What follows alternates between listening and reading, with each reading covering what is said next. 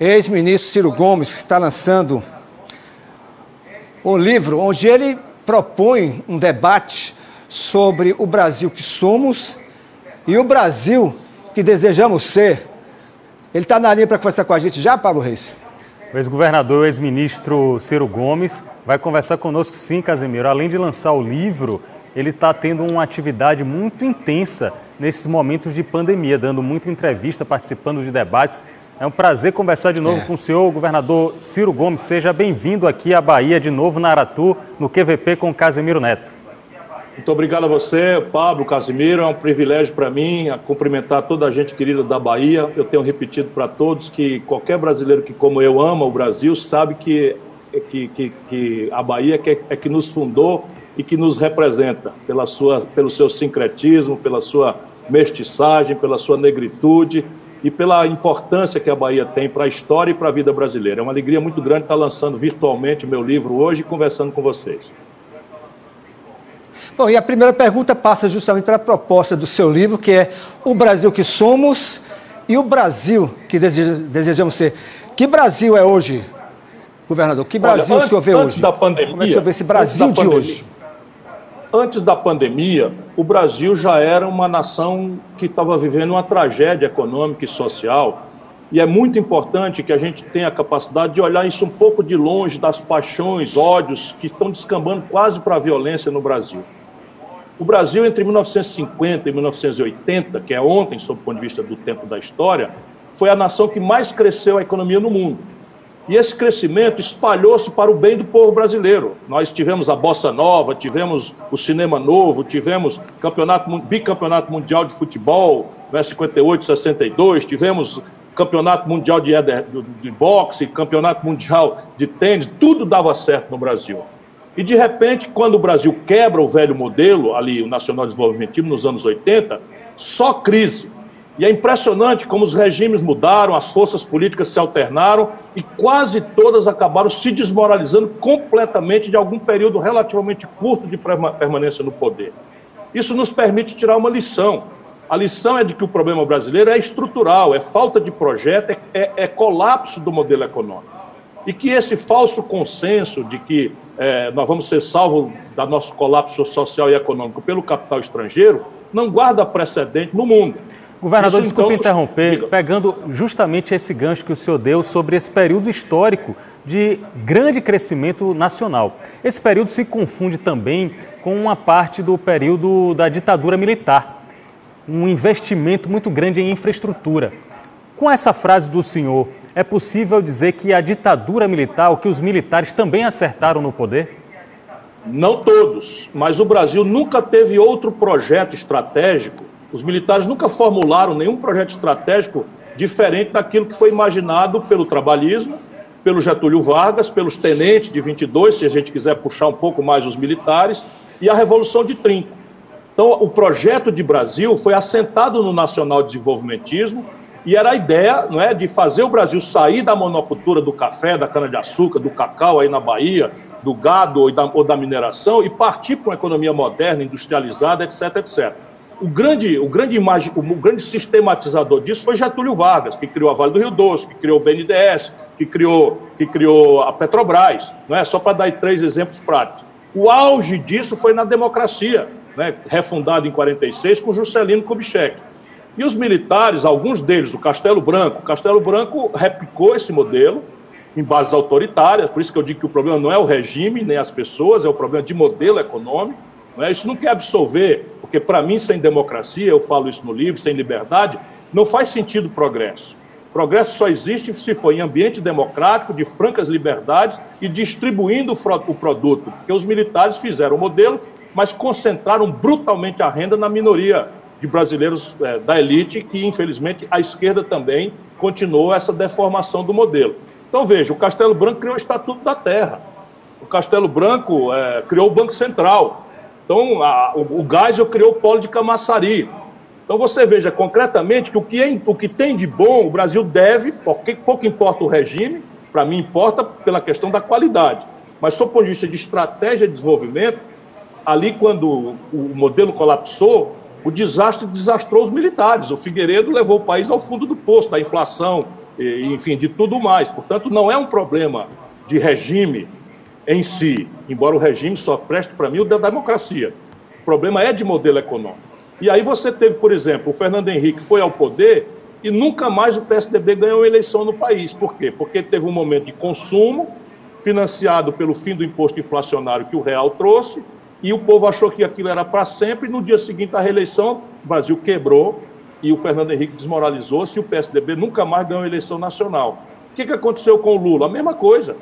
Né? O Lula é uma figura extraordinária, não tinha projeto, não tinha compreensão, chega ao poder com uma concepção moralista da política, né? todo mundo era bandido, menos o PT, e de repente né? administra uma fase de expansão do crédito, de melhoria da, da, do salário mínimo, são coisas práticas, reais, que o povo testemunhou, portanto, a gratidão por essa fase ao Lula é justa que a gente reconheça na, no, no, coração do nosso povo. Mas ele não tinha projeto, e isso foi financiado, eu mostro no livro, é, com preços artificialmente altos dos produtos tradicionais brasileiros. Então, quando o Lula governava, a gente vendia um barril de petróleo por 110 dólares, quando a Dilma caiu, o mesmo partido, a mesma turma, a mesma gente, nós estávamos vendendo o barril de petróleo por 30. Quando o Lula era presidente, a gente vendia por 190 dólares uma tonelada de minério de ferro. Quando a Dilma caiu, nós vendíamos a mesma tonelada por 38. Aí ninguém entendeu nada. O mesmo partido, eu votei na mulher do Lula, a Dilma não era conhecida, o Lula merece nossa gratidão, etc.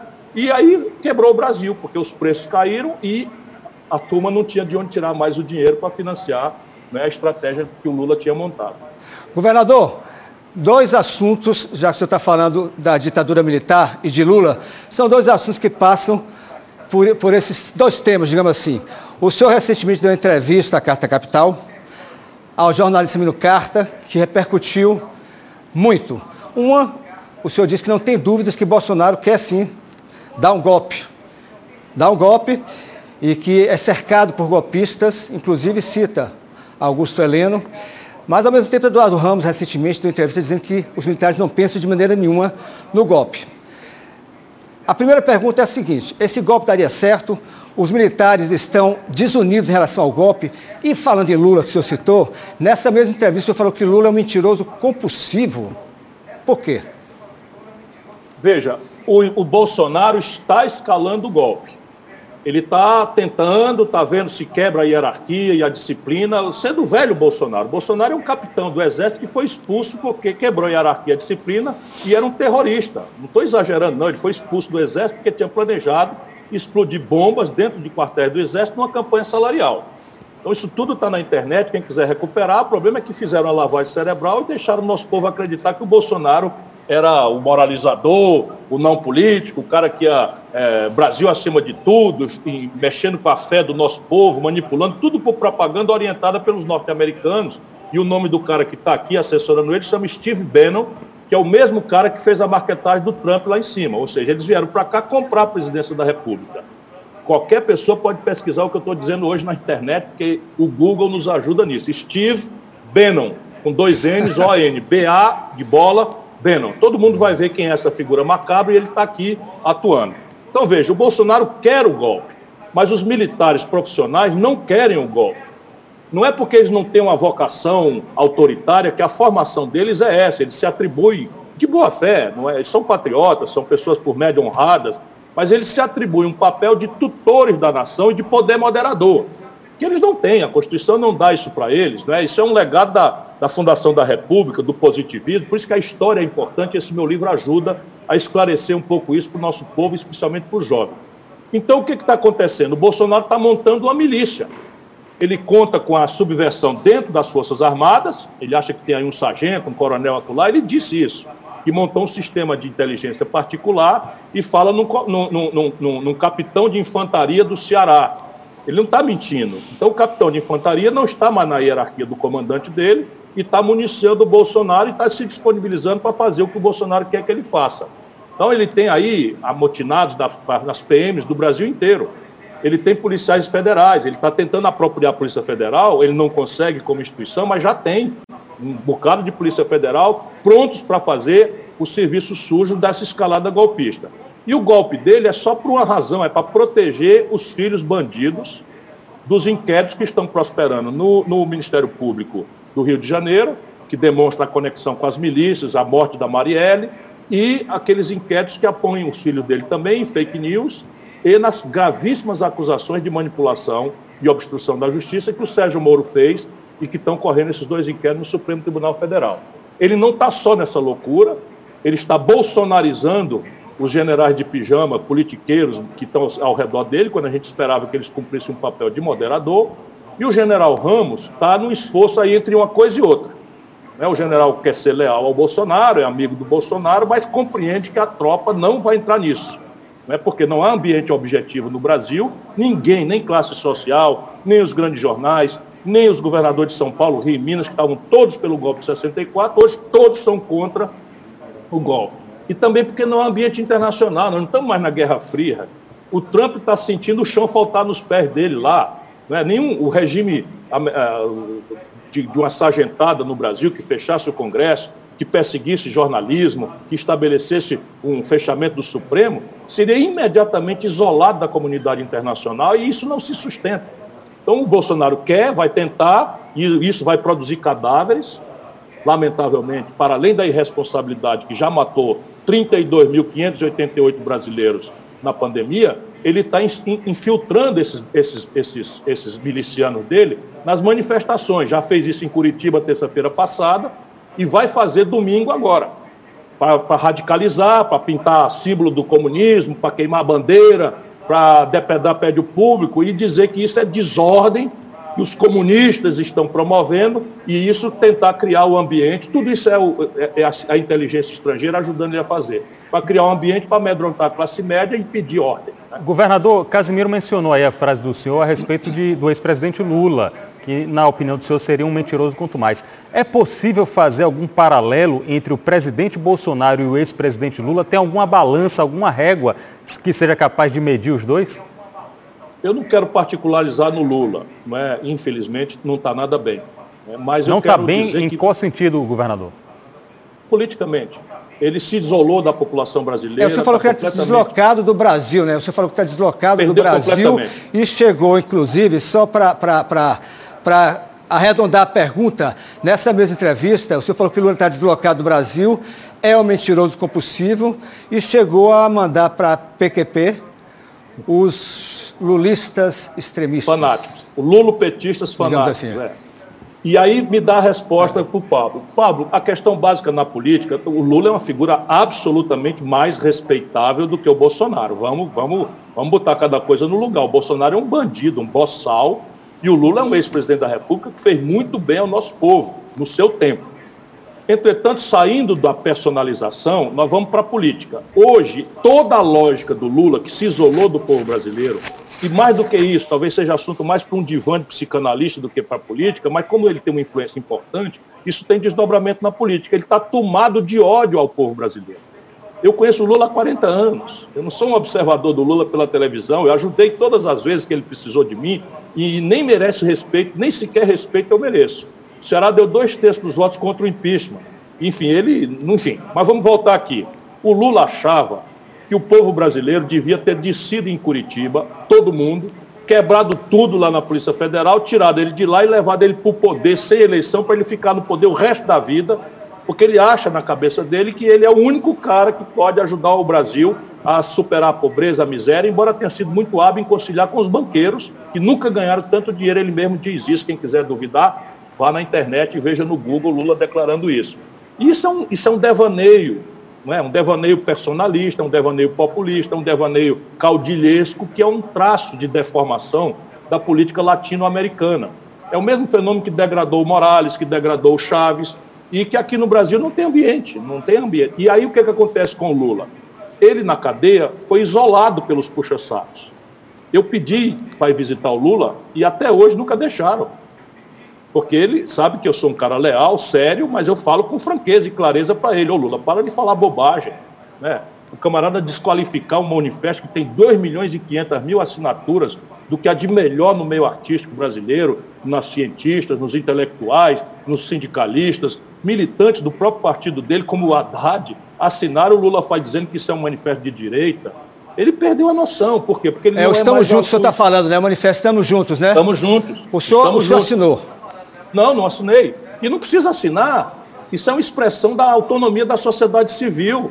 E veja por quê. Porque eu tenho uma visão um pouco mais na frente, eu tenho obrigação como um político experiente, como né, militante de um partido que está participando da disputa nacional, eu tenho que sinalizar para aqueles que prestam atenção no que eu falo o que está acontecendo. E para nós só tem uma saída, ali por agosto, setembro, amadurecer o impeachment do Bolsonaro.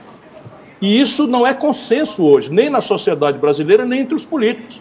O próprio Lula era contra o impeachment do Bolsonaro. Porque no cálculo miúdo dele, ele tem que deixar o Bolsonaro desastrar o Brasil para, com isso, remover a rejeição do povo brasileiro, não no nosso Nordeste, mas lá para o Centro-Sul, 70% do povo brasileiro de São Paulo, do Rio de Janeiro, de Minas Gerais, do Rio Grande do Sul, do Centro-Oeste, do Norte, votaram no Bolsonaro. E o Lula está numa de chamar esse povo de fascista. Como se não tivesse nenhum erro na tragédia econômica que ele produziu, com a inexperiência da Dilma, o despreparo da Dilma, sendo uma pessoa honrada, e como se a corrupção generalizada que todos nós testemunhamos não tivesse pilhado no simbólico o, o Palocci, petista fundador, braço direito dele, que devolveu 100 milhões de reais roubados. Então, veja, o cara se aliena, cercado de puxa-saco, ele perde a humildade. E pensa que começa a tratar o povo como uma massa de imbecis e botar a culpa no povo que é vítima. O povo brasileiro votou com raiva, mas é, nós temos que ter humildade para nos reconciliar com esse nosso povo. Porra, São Paulo, Rio, Minas, deram todas as vezes vitória para o lulopetismo. Votaram na Dilma sem saber quem era. Por conta de gratidão, de respeito ao Lula, a Dilma ganhou do Aécio em Minas Gerais. Aí agora nós vamos dizer que o povo mineiro virou tudo fascista, estão loucos. Governador Ciro Viraram Gomes. Completamente, a culpa disso é do Lula. Governador Ciro Gomes, o senhor falou aí do povo, o senhor sempre cita o povo nordestino e as dificuldades que o povo nordestino tem, não apenas na pandemia, na pandemia elas estão agravadas, mas no dia a dia, no cotidiano normal. Dificuldade, inclusive, de sobrevivência. Aí eu quero fazer a pergunta para o ex-ministro, o ex-ministro da Fazenda, o ministro da Integração Nacional, mas também o ministro da Fazenda. O ministro atual, o ministro da Economia, Paulo Guedes, ele tomou uma atitude de flexibilização da redução da carga de trabalho que tem sido mencionada como uma salvação para milhões de empregos. Eu queria saber se o senhor concorda com isso e, como ministro, é muito difícil pagar esses 600 reais, governador, que o povo baiano, sobretudo, está com dificuldade de receber 600 reais. É difícil, a burocracia impede, governador. Pablo, isso é um disparate que é fruto de, de intoxicação ideológica e não guarda nenhuma coerência, nem com a técnica, com a literatura, nem com a experiência internacional comparada. A questão Veja bem, qual é a experiência internacional comparada? Qual é o país do mundo mais competitivo? Estados Unidos. Indústria... Não, o mais competitivo do mundo é a Alemanha. Os americanos vêm ali em terceiro lugar. Então, mas estão ali na categoria e vale o argumento. Mas a Alemanha é o mais competitivo do mundo. Aonde tem um produto alemão, outro não consegue sobreviver porque eles são muito produtivos, extraordinariamente competitivos. Por duas características. A primeira, adensamento tecnológico. E a segunda, o mercado interno. Então, o custo por hora trabalhada da Alemanha é o mais alto do mundo. Por quê? Porque o capitalismo moderno, vamos tentar que o capitalista atrasado brasileiro aprenda essa lição. O capitalismo moderno se afirma no consumo de massas. E o consumo de massas precisa que haja renda para que esse consumo aconteça. Então, o estúpido do Paulo Guedes, em linha com um certo conservadorismo que ninguém mais defende, que morreu ali pelos anos 90, teoricamente, que morreu de morte matado e morrido em 2008 com a crise, no epicentro do capitalismo moderno, que é os Estados Unidos, não é? o que é que eles estão entendendo com clareza? é que é preciso reforçar a renda do povo para que a escala de consumo aumentando dê base para o comércio vender. Ninguém precisa ser teórico. Se a renda existe, o comércio vende. Se vende mais, contrata mais gente, comenda mais da indústria. Não é uma verdade, isso é o teórico. E qual é a experiência empírica? Quais são as horas em que o Brasil mais cresce? Nas horas em que o salário mínimo ganha poder de compra. Porque o mecanismo direto na veia mais eficaz para distribuir renda no país mais desigual do mundo é o salário mínimo. E nas políticas públicas, o que é está acontecendo hoje? O salário mínimo está perdendo valor real. Se nós compararmos com o poder de compra do dólar, o salário mínimo brasileiro chegou a 320 dólares e hoje está em 200. Nós tiramos um terço do valor de compra do povo brasileiro. E aí o que, é que aconteceu com o comércio brasileiro? Porra, desculpa aí, né? vamos raciocinar Antes da pandemia, 5 milhões e 500 mil empresas estavam no Serasa, quebrando. O Brasil destruiu 13.800 indústrias antes do Bolsonaro tomar posse. Por conta dessas maluquices ideológicas. Governador, eu, eu, tenho, eu tenho que encerrar a entrevista pelo tempo. Só uma resposta. O dinheiro está sobrando para pagar 600 reais. O dinheiro está sobrando? para pagar os 600. Tá, vou dizer aonde. Caixa Único do Tesouro Nacional. Saldo hoje, hoje, acabei de apurar, 1 trilhão 150 bilhões de reais. A maior parte disso está vinculada a fundos que não são utilizados, que uma leizinha no Congresso ou um eliminado Supremo libera quanto for necessário. A gente, para pagar os 600 reais de cada pancada, só precisa de 35 bilhões. Portanto, se tirar 150 bilhões, dá para pagar seis meses. Eu, como eu falei com o senhor, o papo está ótimo, mas eu tenho que encerrar. Mas tem uma última pergunta que eu tenho que fazer, que é a seguinte. Eu ouço de muitos amigos, inclusive políticos, o seguinte. Ciro Gomes não pode se queixar do governo Bolsonaro. Porque no segundo turno ele viajou para o exterior e não fechou com a Haddad. Como é que o senhor vê esse tipo de avaliação? Existe, por exemplo, alguma ponta com tempo de arrependimento com relação a isso? Nenhum. Irmão, vamos raciocinar juntos. O Ceará foi o único estado brasileiro que deu dois terços dos votos contra o impeachment. Dois terços. E isso fui eu, ali no dia, pegando no laço. Deputado para votar e tal, não sei o quê. Se houve um golpe no país, quem fez o golpe? O Senado Federal, estamos de acordo? Quem presidiu o Senado Federal? Era o Renan Calheiros, que votou pelo impeachment, e o Eunício Oliveira, que por desgraça ainda é do Ceará, que votou pelo impeachment. Sabe com quem o Lula confraternizou em 2017, quando, quando saiu naquela caravana? Com Renan Calheiros e Eunício Oliveira. Percebe? O que, é que eles queriam que eu fizesse? A eleição estava perdida. Quem quiser ler a pesquisa, está aí no arquivo, no, no Google. Só quem ganhava as eleições do Bolsonaro era eu. Por quê? Porque eu carregava um terço do eleitorado né, do PT na partida, eu tinha 10, 12% e o PT tinha 36%. Mas eu não tinha a rejeição, que era a maior força do Brasil, que nem aconteceu na Argentina. Então a Cristina Kirchner era a mesma coisa, ela tinha 25% de preferência e 70% de rejeição. Ela partia na frente e perdia.